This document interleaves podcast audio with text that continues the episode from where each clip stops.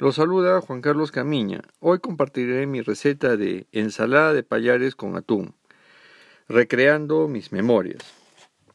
Empecemos. Ingredientes para cuatro personas. Una lata de atún, una taza de payares cocidos, una cebolla picada, un pimiento en rajitas, sal, aceite y limón al gusto. Recordemos que el payar tenemos que dejarlo remojar en la víspera y al día siguiente darle una cocción lenta, suave, sin sal. Si queremos aromatizarlo, le podemos echar unos clavitos de olor o tal vez una rajita de canela y así tendremos otro resultado. Preparación. Mezcle en una fuente la cebolla, los payares y el atún.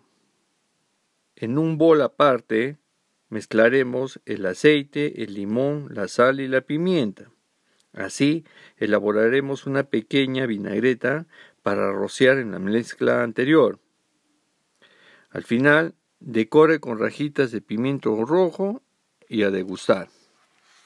Espero haya sido de su agrado. Esta receta se basa en nuestra mejor investigación.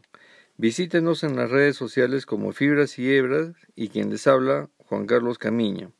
Cualquier duda, escríbenos o consulte. Gracias.